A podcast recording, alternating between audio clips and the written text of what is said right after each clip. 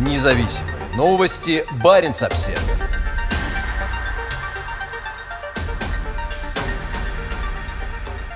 Акции работающих в Арктике российских компаний резко упали на фоне опасений конфликта в Украине.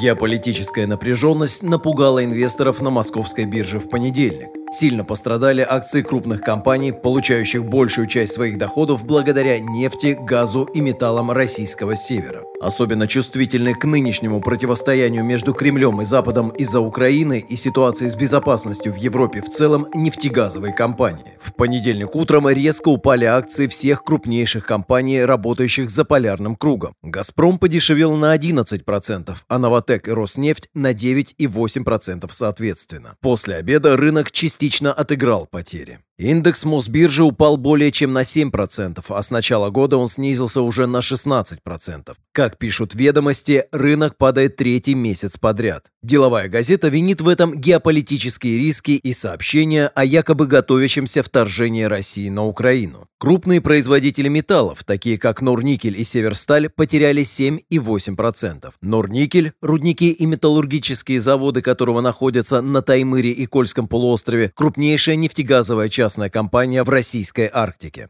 Кроме того, российский рубль упал на 2,3% по отношению к доллару США, достигнув самого низкого уровня с 2020 года. Как сообщает The Moscow Times, Центробанк был вынужден прекратить покупку иностранной валюты в попытке остановить значительное падение стоимости рубля. Страх перед новыми санкциями отпугивает западных инвесторов, а высокие процентные ставки в России, вызванные высокой инфляцией, похоже, не помогают фондовому рынку противостоять падению индекса.